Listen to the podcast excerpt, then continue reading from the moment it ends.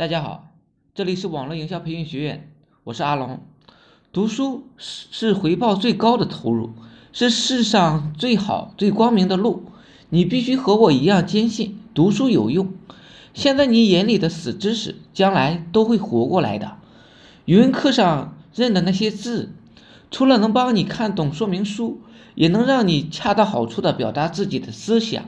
比如，将来向老板做汇报。给恋人写情书，数学课上的那些公式能让你在买房的时候迅速计算出首付、税费是贷款还是全款更合适。地理课上学到的那些知识，让你知道哪里的鱼是最好吃的，哪里的咖啡是最好喝的。美术课上学的审美，让你知道穿衣搭配是什么样的衣服只。配黄金很丑，粉配金是大忌。知识就是孤你活在这个世界上的工具。当你的工具仓库应有尽有，你一定会活得得心应手的。远行你有飞机，渡河你有轮船，去郊野呢你有越野车。而如果你知识匮乏，就等于破坏，连个破木船呢都没有。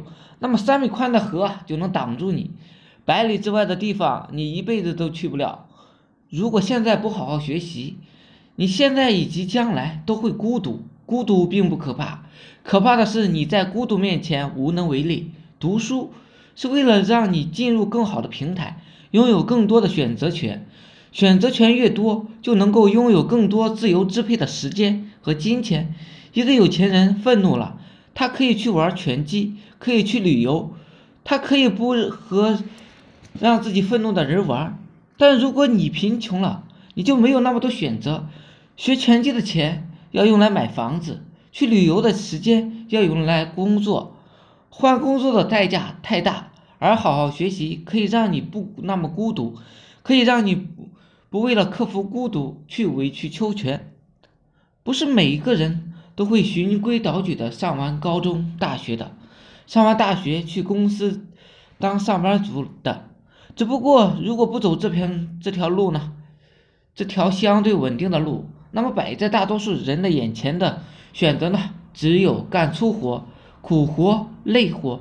可是干粗活也有分人的，有的人干得了，有的人干不了，有的人没有条件，也没有选择，只能干粗活，那么没有什么好说的。可是有的人如果明明有好的条件和机会，却任性的放弃了。将来可能要追悔莫及的。当然，要是有天赋异禀的人，三岁识谱，五岁编曲，或者十八岁就能打 NBA，那么这些就不适用他了。好好读书，拿个大学文凭、毕业证，至少呢，保证你将来的生活底线不会太低，这不会让你吃亏的。大家也可以听我专辑里的其他声音。我自己写软文呢，就是靠大量阅读。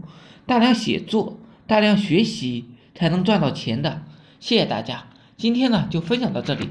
希望我说的思想能让你摆脱生活的贫困。大家有兴趣的可以加我微信：二八零三八二三四四九。谢谢大家，祝大家发财。